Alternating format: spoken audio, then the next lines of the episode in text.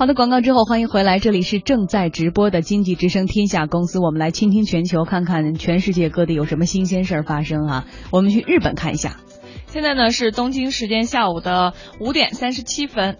日本最大的房屋建筑商大和房建集团和松下电器呢是联合开发了世界上的第一款全自动折衣机，就叠衣服的。对对对，来叠衣服的，预计明年呢会开始预售。这台设备外形啊，看上去就像一套橱柜一样，然后利用图像解析还有机器人的技术呢，就可以将衣服叠整齐。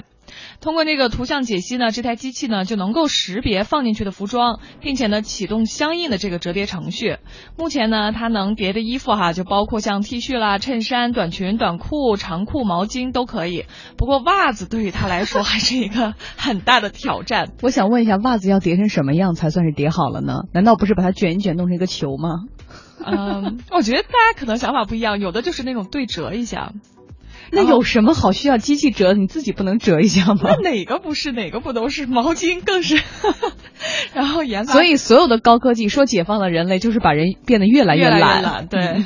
然后研发者呢，打算说这个袜子这道关啊，也在明年这个正式，就二零一七年正式发布之前，一定要跨过这个门槛。我太难了，来继续说。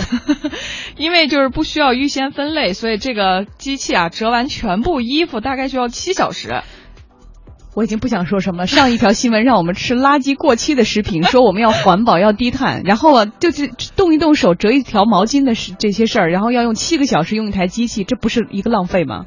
但是他的意思就是说，你完全就个人解放了嘛，就是比如说你晚上入睡前或者早上出门前，就把这个所有你洗好的衣服或者你家里头所有衣服直接塞进机器里头，然后摁下按钮，你晚上回来以后它就都叠的好好的在那儿放着了。嗯，然后他把裤子和袜子叠在了一起，把衣服和被子叠在了一起，好吧。然后这个开发者们计划哈，在二零一九年要发布最终的版本，这个版本就是什么哈。这个洗衣干燥折叠一条龙的洗衣折叠机，这个呢，就是说可以为每个妈妈的一生啊节约大概有五个月的时间。谢谢啊。